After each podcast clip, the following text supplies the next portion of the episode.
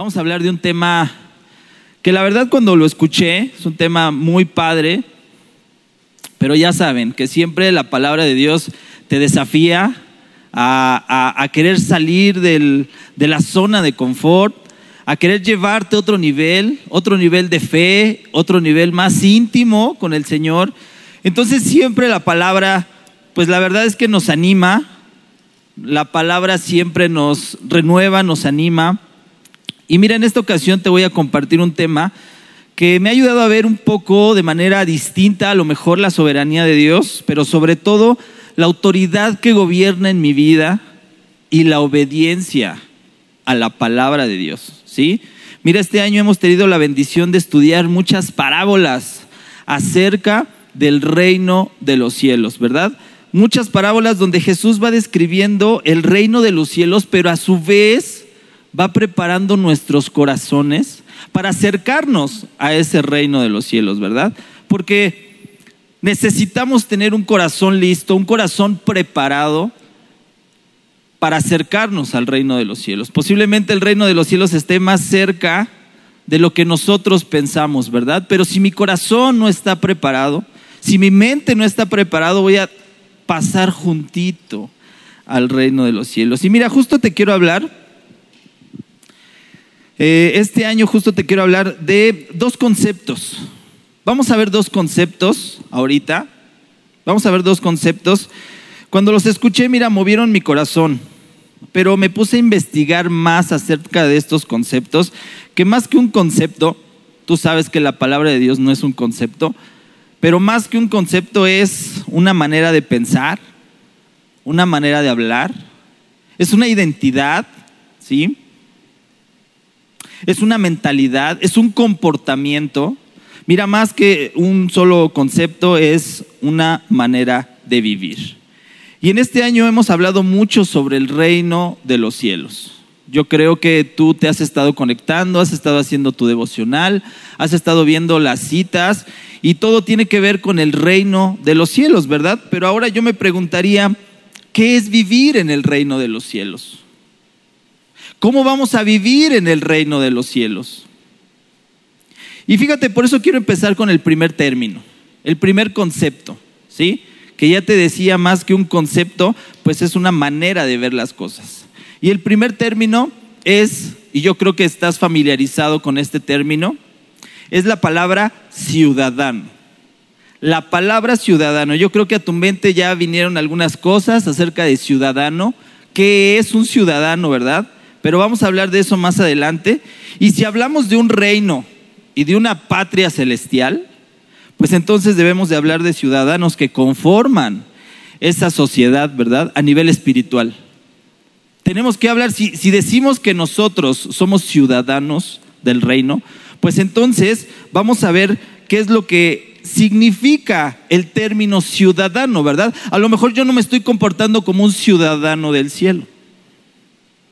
A lo mejor el ciudadano del cielo tiene ciertas características.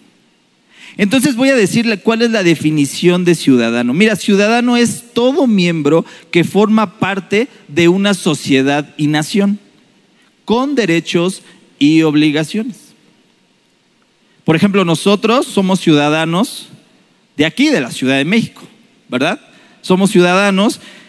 Como ciudadanos tenemos derechos y tenemos obligaciones también. ¿Verdad? Yo creo que también hay algunos de aquí que nos visitan de otras alcaldías, no necesariamente de la Gustavo Madero, ¿verdad? Hay otros que se están conectando, que son de otras ciudades, incluso puede ser que de otros países. Entonces recuerda que un ciudadano es todo aquel miembro que forma parte de una sociedad con derechos y obligaciones. Pero vamos a ver qué dice la palabra de Dios que tenemos nosotros como hijos de Dios, que dice que tenemos una ciudadanía del reino de Dios. A ver, vamos a ver si es cierto. Abre tu Biblia, por favor. Yo te invito a que tengas tu Biblia ahí bien a la mano, porque vamos a estar viendo algunas citas que tú las subrayes y traes tu celular, pues ahí que le pongas ahí un marcador, Padre. En Filipenses capítulo 3, versículo 20. Filipenses capítulo 3, versículo 20. Si ya lo tienes, di amén. Ok, ya por ahí algunos dijeron amén. Y le voy a dar lectura. Filipenses capítulo 3, versículo 20, y dice, mas nuestra ciudadanía está en los cielos, de donde también esperamos al Salvador y al Señor Jesucristo. O sea, me dice que tú y yo como hijos de Dios tenemos una ciudadanía en los cielos, ¿verdad? Ahí, ahí en, Efesios Ahí está cerca el libro de Efesios, capítulo 2, versículo 19. Ubica Efesios, capítulo 2, versículo 19. Y dice así, así que ahora ustedes, los gentiles, ya no son unos desconocidos ni extranjeros, son ciudadanos junto con todo el pueblo santo de Dios, son miembros de la familia de Dios. Efesios 2.19. Mira, ahora tú y yo somos ciudadanos del cielo, ya no somos desconocidos para Dios. O sea, ya nos hizo parte de su familia, ¿verdad? Nunca hemos sido desconocidos para Dios, simplemente el pecado nos alejaba de la presencia de Dios. Pero hay algo que como ciudadanos me llamó la atención. Si se fijaron en mi, en mi concepto, en el concepto que yo encontré, una característica del ciudadano es que tiene derechos y obligaciones, ¿verdad? Y pienso que las obligaciones las podemos tener un poco más claras como ciudadanos del reino. A lo mejor dices, ¿sabes qué? Pues debo, como mi obligación o mi responsabilidad, debo cumplir su palabra, la palabra de Dios, debo obedecerla, debo hacer la voluntad de Dios. Y, yo no quiero que lo veas como una obligación, ¿verdad? O es una obligación amorosa, porque todo lo que hacemos es por amor a Dios. O sea, Dios no te va a hacer una manita de puerco, no te va a decir, oye, tienes que obedecer, ¿eh? Tienes que. Dios no te va a hacer de esa manera. Simplemente yo quiero resaltar el término derechos y obligaciones, pero vamos a ponerle como una obligación amorosa, porque tú lo vas a hacer por amor, por amor al Señor. Pero ahora reflexiono sobre el tema de los derechos que como ciudadanos del reino de los cielos tenemos, y esto me llevó a pensar que el cumplimiento de los derechos es una clara exigencia a la autoridad competente. Yo creo que muchos de aquí pagan impuestos, ¿verdad? Yo creo que todos los de aquí pagan un servicio, por ejemplo, ¿verdad? Y la definición de derecho de un ciudadano es recibir aquello por lo cual se pagó. O sea, es mi derecho a lo mejor, si yo pagué el recibo de la luz, es mi derecho tener luz, ¿verdad? Si tú no tienes luz y pagaste, ¿qué vas a hacer primero? Pues vas a ir a reclamar y vas a decir, oye, te estoy pagando por un servicio, es mi derecho tener servicio, ¿verdad? Mira, hablando de la ciudadanía de la Ciudad de México, por ejemplo, cuando pagamos impuestos, entonces tenemos derecho a la salud, tengo derecho a una nacionalidad, tengo derecho a exigir mejores vialidades, ¿verdad? Tú estás pagando tus impuestos. ¿Para qué? Para que haya mejores vialidades. Tengo derecho a exigir mayor seguridad por parte de las autoridades. Mira, un ciudadano de la Ciudad de México tiene tanto obligaciones como derechos. ¿sí? Digamos que vamos a, vamos a eh, ubicarlo como un ciudadano terrenal. Somos ciudadanos terrenales aquí porque formamos parte de una sociedad, porque pagamos impuestos, porque tenemos obligaciones, pero también tenemos derechos, ¿verdad? Ahora, esta idea de tener derechos y obligaciones, pues nace del mismo concepto de ciudadano, ¿verdad? Lo vimos en el concepto que, decía que era todo miembro, que era parte de una sociedad y de una nación con derechos y obligaciones. Pero también eh, de, esto define nuestra manera de comportarnos dentro de una sociedad. Mira, como ciudadano, yo sé que tengo derechos y responsabilidades u obligaciones. Entonces yo sé cuándo exigir mis derechos y cuándo cumplir mis obligaciones o responsabilidades. Y a veces ese mismo comportamiento de ciudadano terrenal lo llevo al plano espiritual. Como vimos, nosotros tenemos una ciudadanía, ¿verdad? La ciudadanía, lo vimos en, Filipenses, ciudadanía que está en los cielos.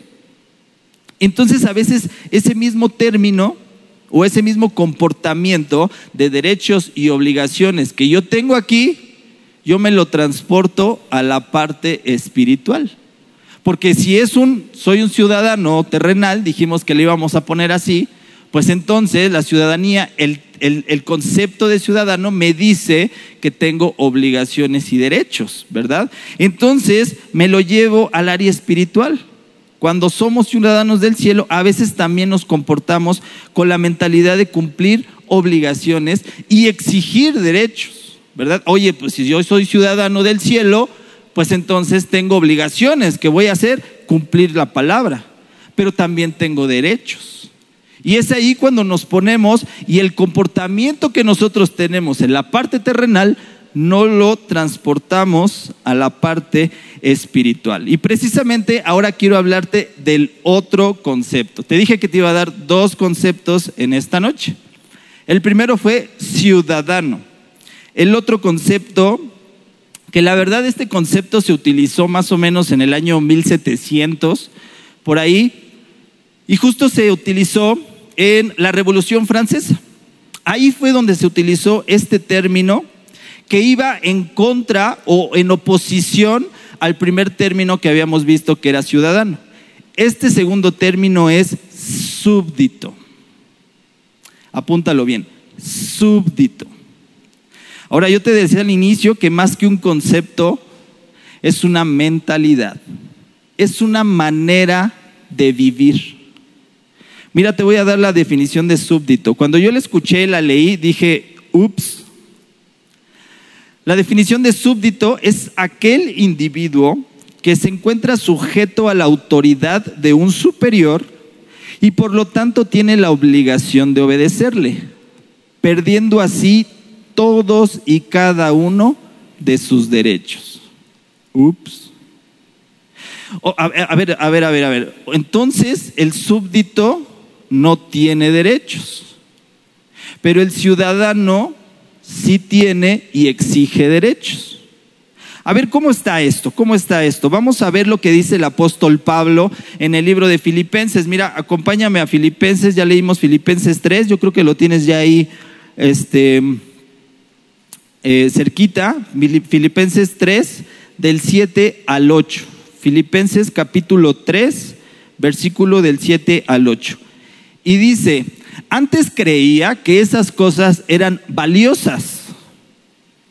Antes creía que esas cosas eran valiosas, pero ahora considero que no tienen ningún valor debido a lo que Cristo ha hecho. Está renunciando a muchas cosas. Así es, todo lo demás no vale nada cuando se le compara con el infinito valor de conocer a Cristo Jesús, mi Señor. Por amor a Él he desechado todo lo demás y lo considero basura a fin de ganar a Cristo. El primero que me dice que era ciudadano de los cielos, ciudadanía en los cielos, ahora me dice que ha renunciado él a todo Ahora me dice, él con una mentalidad de súbdito, con un, con un concepto de ciudadano, pero una mentalidad de súbdito, me dice, ¿sabes qué? He perdido todo, todo lo, todo lo tengo por basura a fin de ganar a Cristo, a fin de conocer a mi Señor, a fin de saber quién es mi Salvador. Él renuncia a todo lo que él tenía. Y fíjense que, que Pablo tenía un currículum religioso, y tú lo sabes, hermano. Él era, él era eh, eh, el apóstol Pablo, ¿eh? Sin embargo, todo lo que él era, todas las medallas, todos sus logros, dice, ¿sabes qué? Para mí son basura. Yo renuncio a todos esos derechos que tengo y los echo por basura. Mira, Pablo en este versículo nos deja ver el tipo de mentalidad que tenía.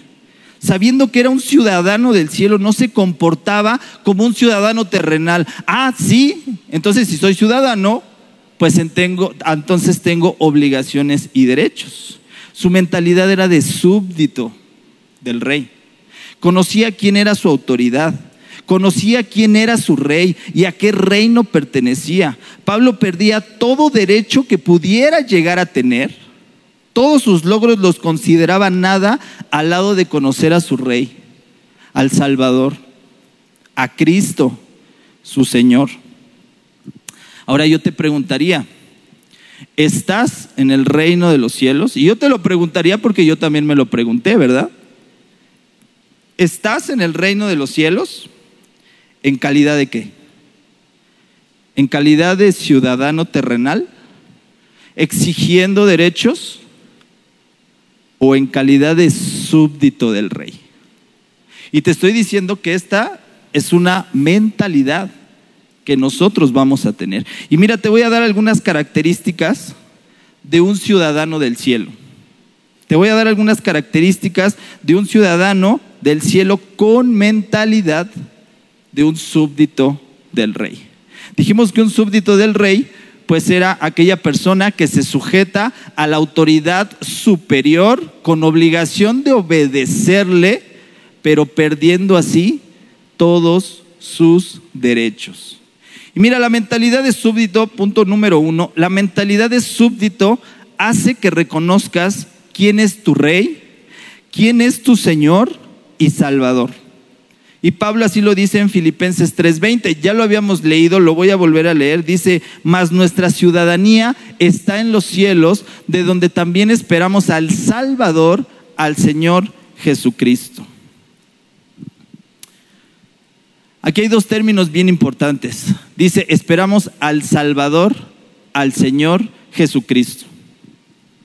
Simplemente, hermano, a quien Dios salva, Dios gobierna. Mira, no puede ser tu Salvador y no tu Señor. Porque a veces decimos como ciudadanos terrenales, quiero el beneficio de mi salvación, pero no me quiero sujetar al gobierno de mi Señor como ciudadano terrenal son mis derechos y es mi derecho la salvación, pero sujetarme a Jesucristo, porque ahí vienen dos términos, ¿eh? Al Salvador, al Señor Jesucristo, van de la mano, hermano. Mira, quien Dios salva, Dios gobierna. No puede ser que sea tu Salvador, pero no tu Señor. Y esas cosas van de la mano. Cuando es tu Salvador y tu Señor, tienes mentalidad de súbdito. Cuando es tu Salvador, pero no tu Señor, tienes mentalidad de un ciudadano terrenal. Porque solamente quieres el beneficio, solamente buscas a Jesús por su salvación. Pero al momento que te dice, hey, yo soy tu Señor, y como Señor y súbdito, decíamos en la en la definición, se sujeta a su autoridad. ¿Qué pasa si Jesús te dice que te sometas a Él? Sí, Señor, yo me someto a ti, pero no me toques mi economía. Híjole, es que la economía, Señor, ahí sí no te metas. Yo me sujeto a ti, pero no someto mi lengua. No someto mis pensamientos. No someto lo que veo. No someto lo que hablo. Por eso yo te decía, estás en el reino de los cielos en calidad de qué? En calidad de un ciudadano terrenal que solamente quiero la salvación, pero no el señorío de Jesucristo. A veces solo quiero los beneficios de la salvación, pero no quiero que Jesús gobierne mi vida. No quiero dejar pecados que de pronto son satisfactorios para nosotros. Ay Dios, es que no, no me quites el chisme, pues es lo mero bueno. Es que no me quites la... ¿De qué voy a hablar entonces?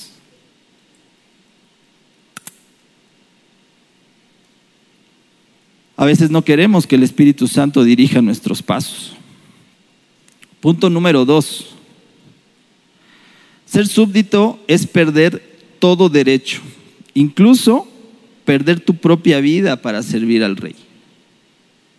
Ser súbdito es perder todo derecho, incluso perder tu propia vida para servir al rey.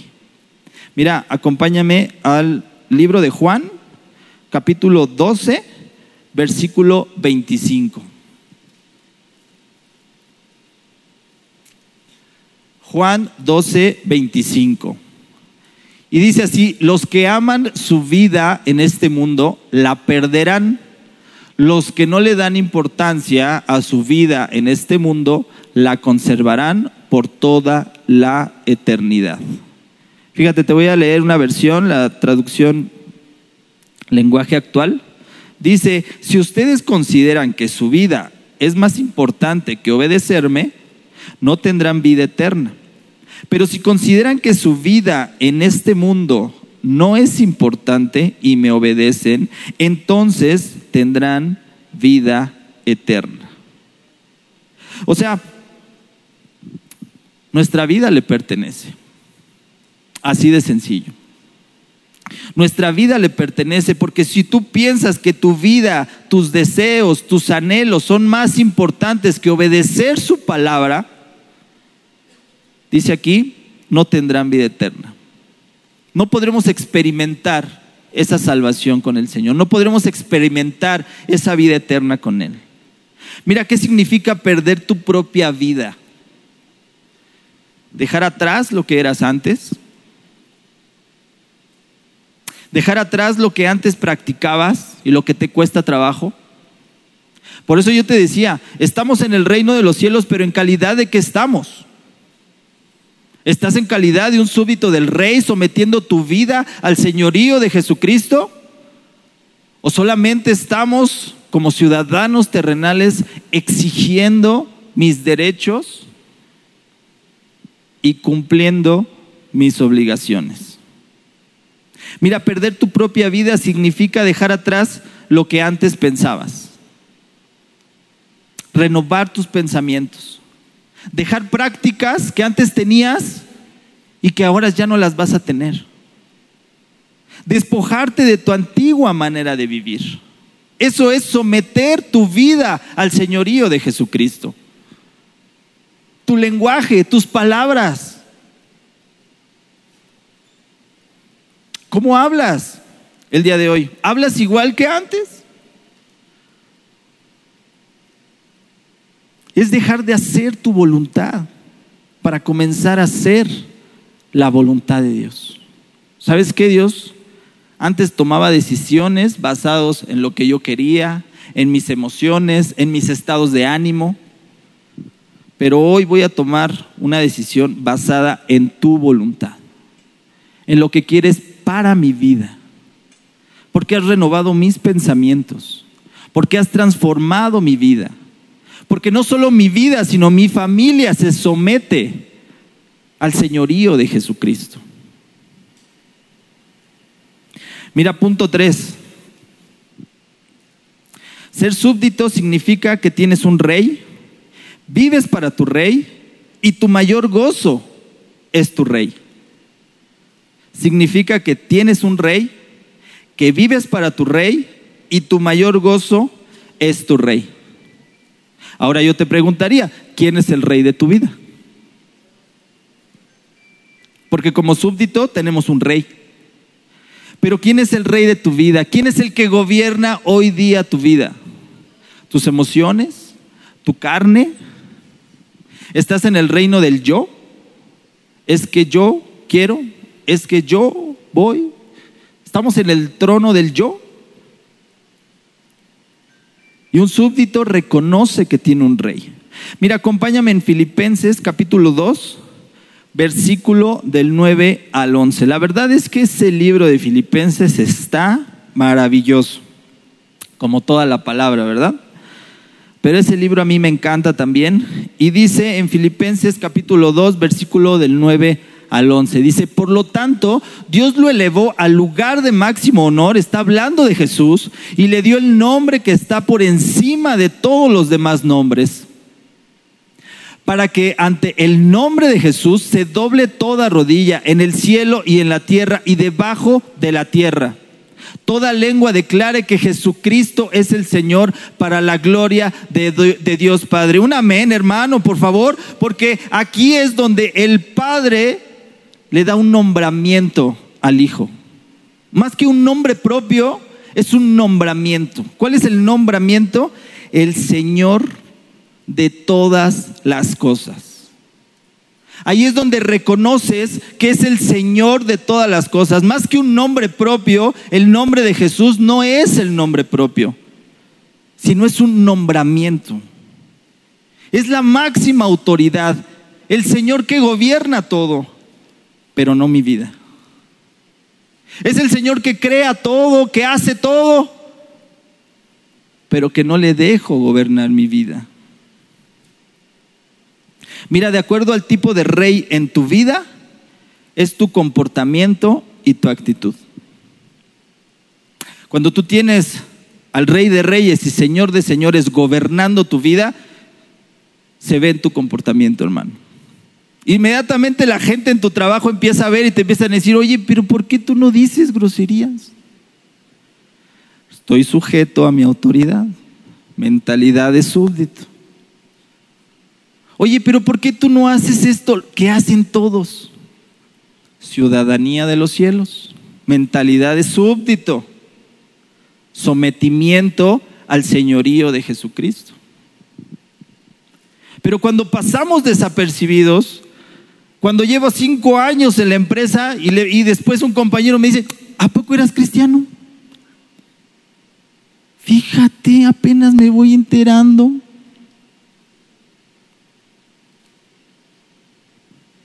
Mira, aquel ciudadano del cielo con mentalidad de súbdito dobla su rodilla ante Jesús.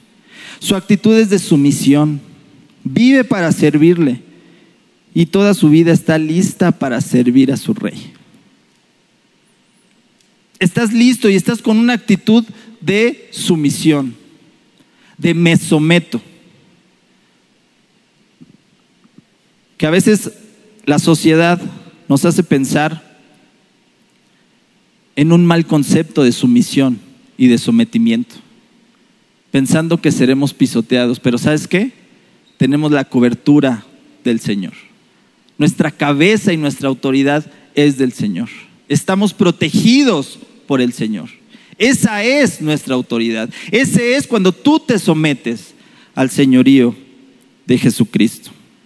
Mira, acompáñame a Lucas capítulo 6, versículo 46. Y dijimos que el Padre le dio el máximo nombramiento, la máxima autoridad a Jesús como el Señor de toda de todo el universo. Fíjate, en Lucas capítulo 6, versículo 46, dice, así que, ¿por qué siguen llamándome Señor, Señor cuando no hacen lo que digo? Ups.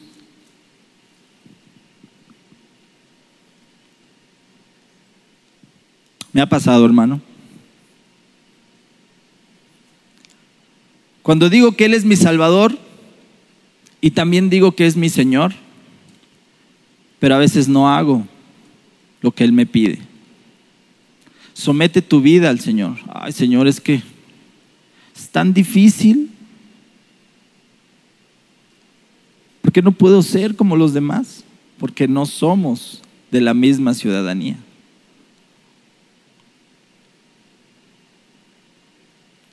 Mira, punto cuatro.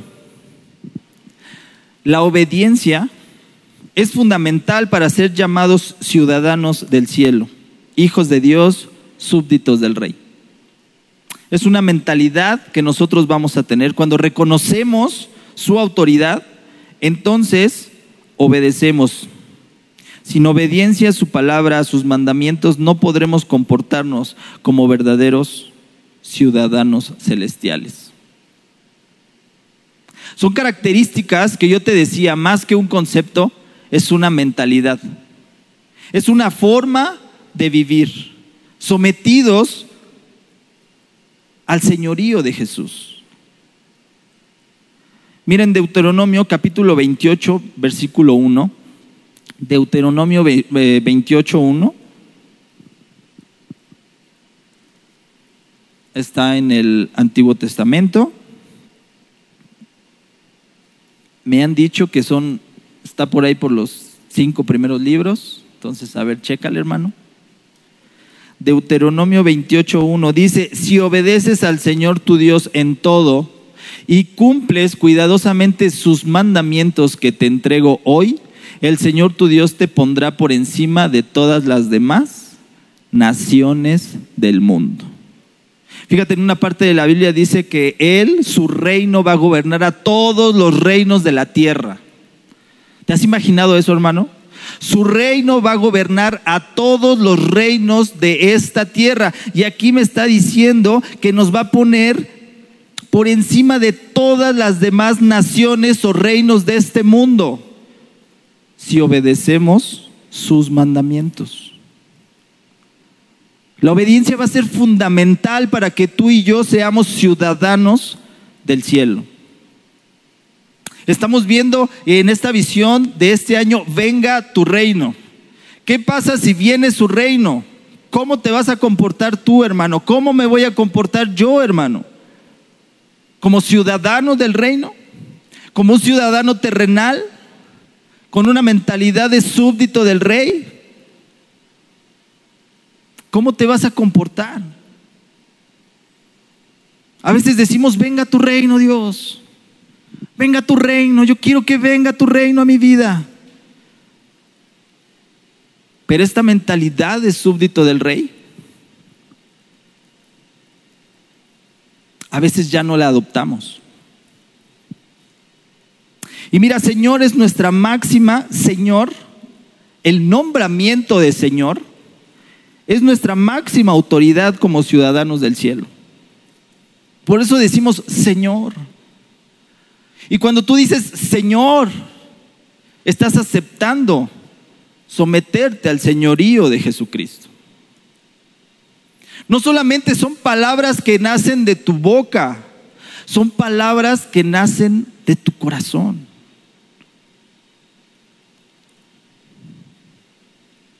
Y estamos bajo su autoridad que está por encima de todo lo demás. Jesús tiene ese nombramiento de Señor y es el dueño de nuestras vidas, al que le debemos nuestro perdón de pecados.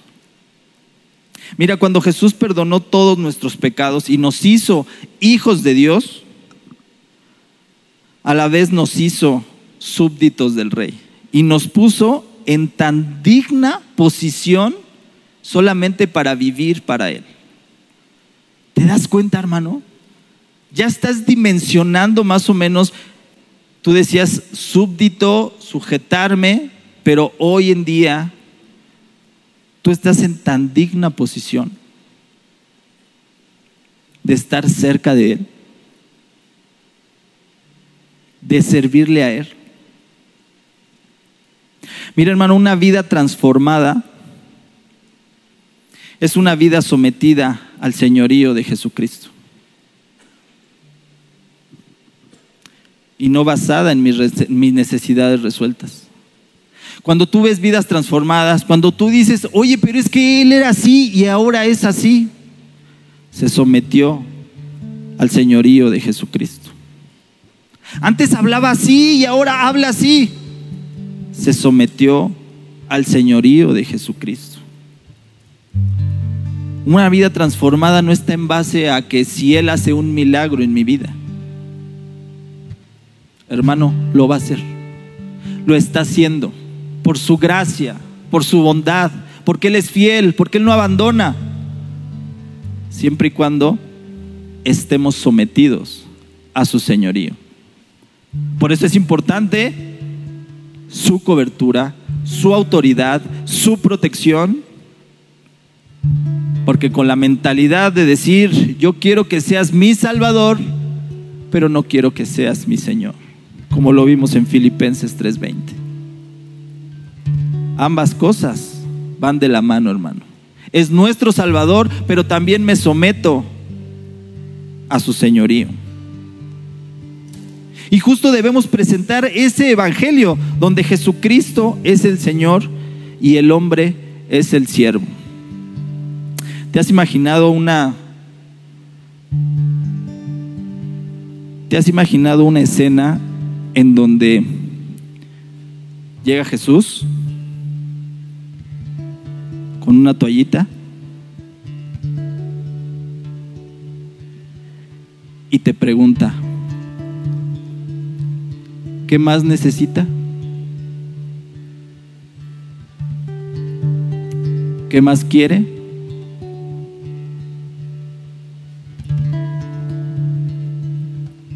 Y es cuando volteamos la parte del Evangelio, ¿verdad? Donde nosotros parecemos el Señor y Él nuestro siervo. Y es ahí donde la mentalidad de ciudadano terrenal, exijo mis derechos, exijo que lo haga, exijo, exijo, exijo, pero no quiero que gobiernes mi vida, pero no quiero que gobiernes mi corazón, pero no quiero someterme a ti, pero no te reconozco como mi Señor, solo mi Salvador. Ese no es el Evangelio, hermano. El Evangelio es donde Él es el Señor. Mira, no podemos solo pretender conocer a Jesús y tener un conocimiento teórico de Él mientras nuestra vida no es sometida al señorío de Jesucristo. Y cuando te digo sometida, es en todas las áreas de nuestra vida.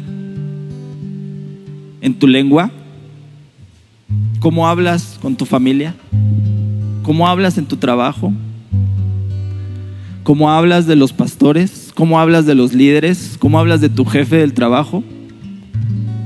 Ahí es cuando yo someto mi vida al señorío de Jesucristo. ¿Qué es lo que estás pensando? Ahí es donde someto mi vida al señorío de Jesucristo. ¿Qué es lo que haces en la intimidad? ¿Qué es lo que haces cuando nadie te ve? ¿Te sometes al señorío de Jesucristo?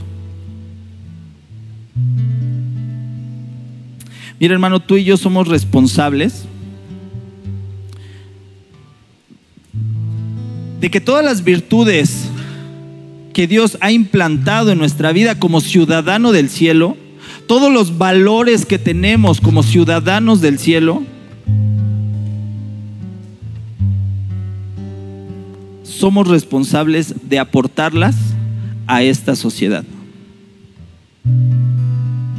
Porque Él ya lo decía, que su reino va a gobernar todos los reinos. Y cuando decimos, Señor, que tu reino se establezca en esta tierra, adivina a través de quién se va a establecer.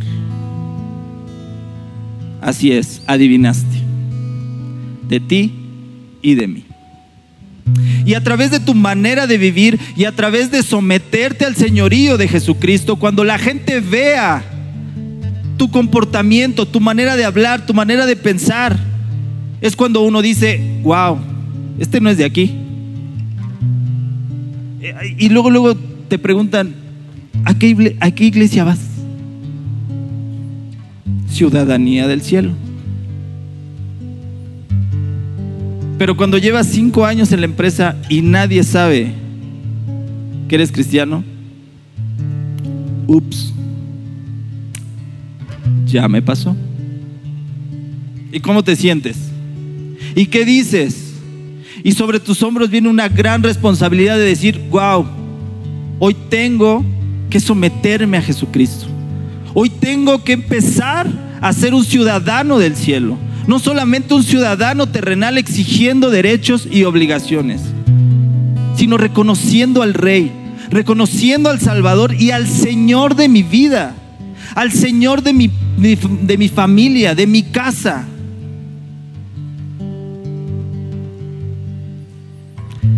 antes de ser ciudadanos terrenales, con derechos y obligaciones, somos ciudadanos celestiales, con la única intención de reconocer a nuestro Rey y Señor, su autoridad y gobierno sobre cada área de nuestra vida. Cada área de nuestra vida. Esta sí, Dios, pero esta sí, híjole, todavía no me la toques. No, las finanzas ahí sí, Dios, híjole, sí, ahí sí soy muy celoso en mis finanzas. Esto sí no me lo toques. El trabajo, híjole, lo que quieras Dios, pero el trabajo no es lo que más me gusta a mí. Ese sí no te lo puedo rendir. Y es que no te, no te hablo de prácticas como orar, no te hablo de prácticas como leer la Biblia, no te hablo de prácticas como, porque esas prácticas las hacen muchos. Y no te digo que estén mal. No te digo de leer la Biblia. Satanás conoce la Biblia. Te hablo de rendir tu vida al señorío de Jesucristo. Te estoy hablando de empezar a ser un ciudadano del cielo. ¿Qué área de tu vida no has rendido? ¿Qué área de, de tu vida te cuesta trabajo y decir, no puedo o no quiero? Yo te hablo de esa área. Sigue orando. Sigue haciendo tu devocional. Sigue leyendo la Biblia. Sigue haciendo todo lo que haces. Sigue viniendo a la iglesia. Pero falta algo. Rendir tu vida a Dios. Rendir cada área de tu vida. La económica, la familiar, la emocional, la profesional, cada área de tu vida.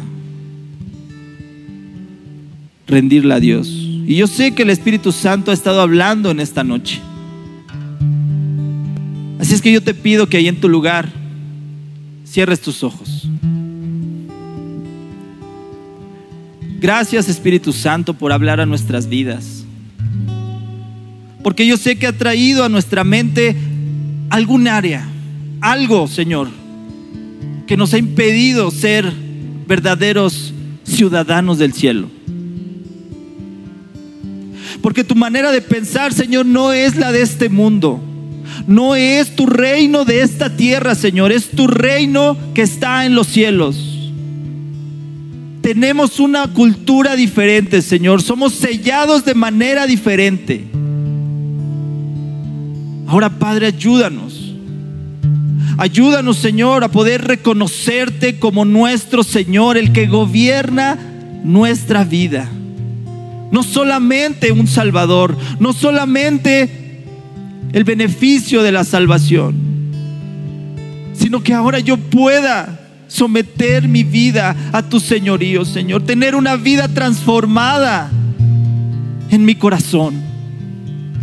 Hoy reconocemos que tú eres el Señor de todas las cosas, que tú eres el Señor de nuestras vidas, que tú eres el Rey de reyes y Señor de señores. Y si hay algún área, Dios, donde no has reinado en nuestra vida, hoy te la entregamos, Padre. Hoy te entregamos esa área, Señor, que nos ha, nos ha costado trabajo entregártela. Porque no hemos querido, porque hemos estado anclados a algo, Señor.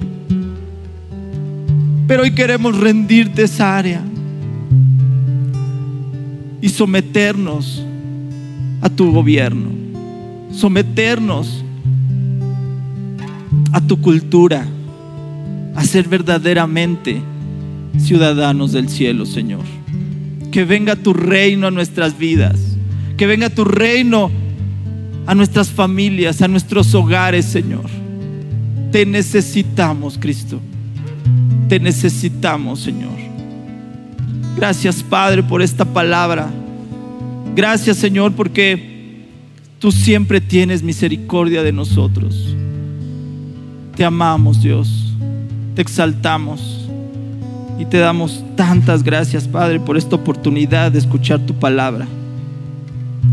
En el nombre de Jesús Señor. Amén y amén.